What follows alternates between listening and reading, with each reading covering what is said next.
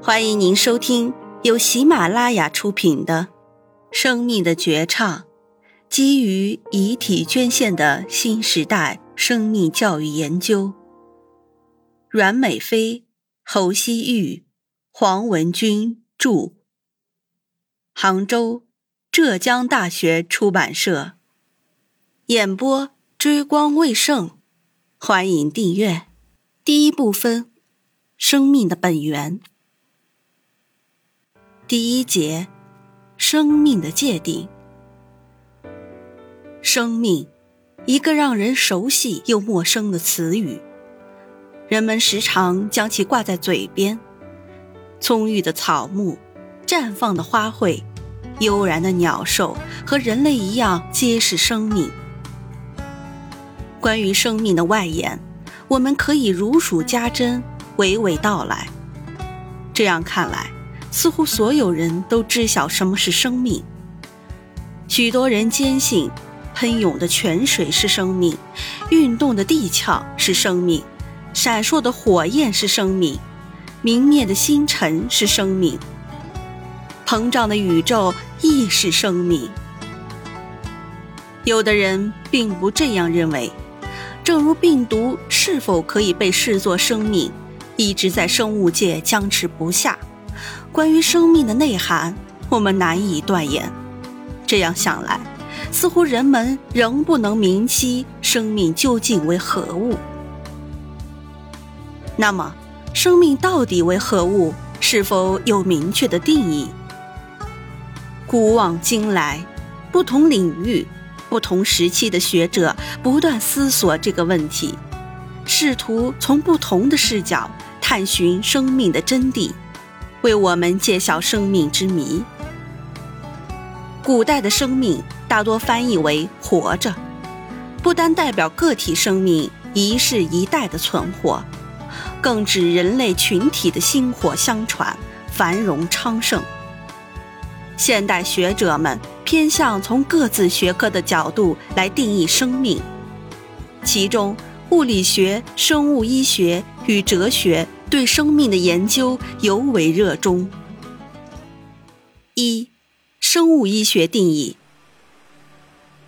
生物医学关注生命体的新陈代谢，认为生命是由遗传物质调控的蛋白质、核酸等自组织有机整体，具有代谢、繁衍、应激等综合能力，具有出生、成长、死亡等多重特征。一般而言，生命的结构和功能是完整的，其行为的产生是生命所有部分共同作用的结果。每一个生命系统都在不断与外界环境进行着物质与能量的置换，实现生命的新陈代谢，从物质上维持生命的存续。如蓝丝菌，一种单细胞生物。从外界环境中吸收二氧化碳和水，通过光合作用合成糖类，并释放出氧气。从生物医学角度上看，新陈代谢是生命最基本的特征。生物吸收周围环境中的营养物质，用于代谢活动。当合成效率大于分解效率，生物质量不断增加，即为生长。若生物个体一分为二，则为繁殖。不管是细菌还是高等动物，个体发育到一定程度后，皆会走向衰老和死亡。生命并不拥有单一能力的存在，而是具有代谢、繁衍、应激等综合能力的实体。基于此判定。山水、家具等便不属于生命体的范畴。病毒作为一种特殊存在，其本身不能代谢和繁殖，但由于其可以与宿主耦合后进行复制、转录、翻译等生物化学循环而形成新的个体，也被生物医学界视为生命。二、物理学定义。物理学家们倾向于从能量的角度去理解生命。在物理学家眼中，生命是一种通过提高外界的熵值来维持自身低熵值的有机体。这种有机体依靠物质和能量的不断输入来对抗自身熵增的趋势。熵增定律认为，孤立系统中任何自发过程都趋向熵增。当熵达到阈值时，物质运动将会停止，系统将达到无序却均匀的状态。生命的发展亦遵循熵增，生命的生长、衰老和死亡朝着熵增的方向进行，生命必将走向终点。生命不是一个孤立的系统，它可以依赖耗散结构，不断与外界进行物质和能量的交换，如狮子捕食牦牛，植物从土壤中获取水分。生命体依靠摄取外界的物质和吸收外界的能量来维持自己的低熵状态。生命自身的稳定意味着外界的熵增，如人类依赖动植物获取物质能量，人类的生长建立在其他动植物消耗或外界能量减少的基础上，即使是将无机世界与有机世界有机结合的植物，其生长。也需要不断摄取土壤和水源中的物质，其光合作用的能源来源于太阳核聚变反应或地热等能源。能量增减，熵增熵减，生命得以存续或趋向消亡。三、哲学定义。哲学家认为，运动和变化是生命的本质。从这一角度出发，最广义的生命应该定义为一切不断运动和变化的有形之物。在此定义下，从奔跑的猎豹到运动的星辰以及膨胀的宇宙，皆是生命。马克思认为，运动是时空的根本属性，一切物体都在不断运动。现代科学也证明了这一点。狭义的生命观与生物医学贴近，正如恩格斯对生命的定义：生命是蛋白体的存在方式。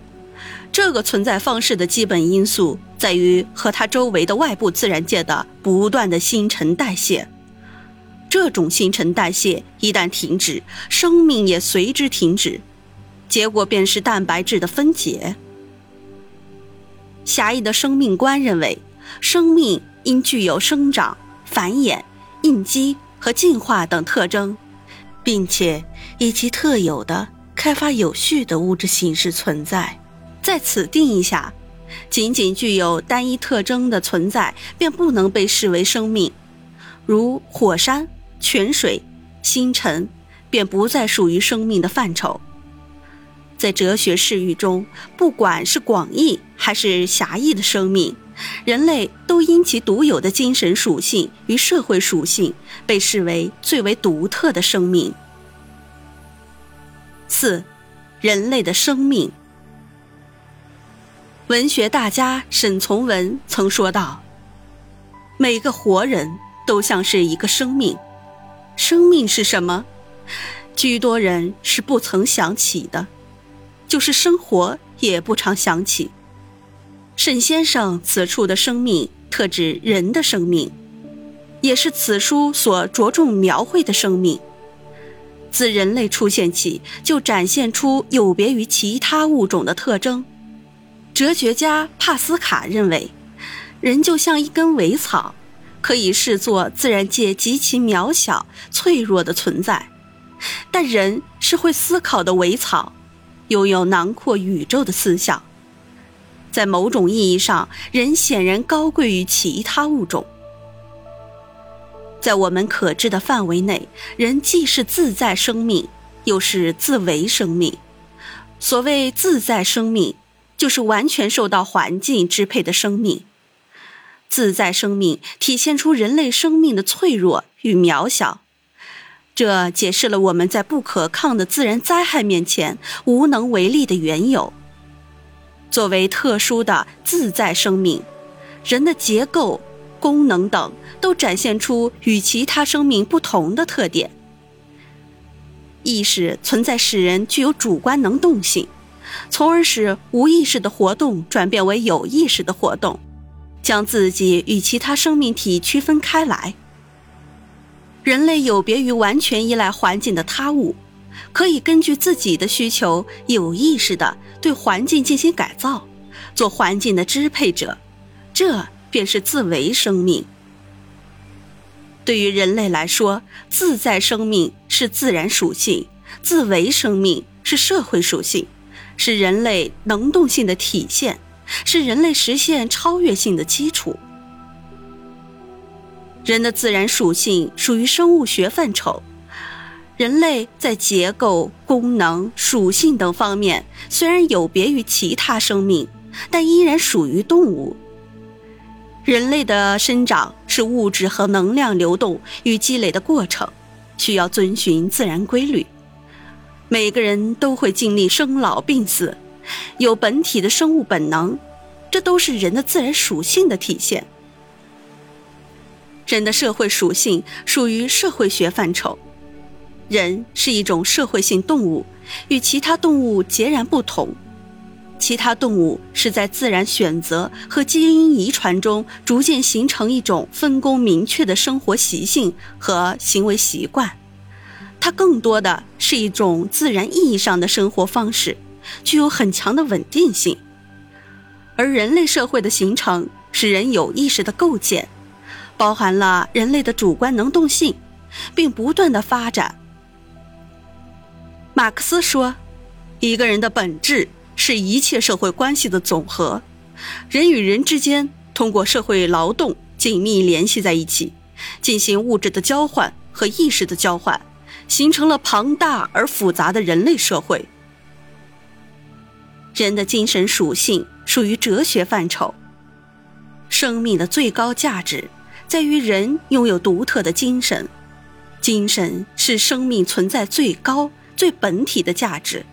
只有人才能超越本能，确立人格自我，能够有意识地主宰和驾驭自己的生命，实现自我的意志和目的，进而把有限的生命引向永恒和无限的意义境界。人的生命存在，归根到底要追求道德高尚。信仰坚定，灵魂丰富，精神升华。人的精神属性与社会属性密不可分，每个人都需要在社会中不断的实践与思考，才能超脱现实环境，实现精神的富足。听众朋友们，本集已演播完毕，请订阅专辑，下集精彩继续。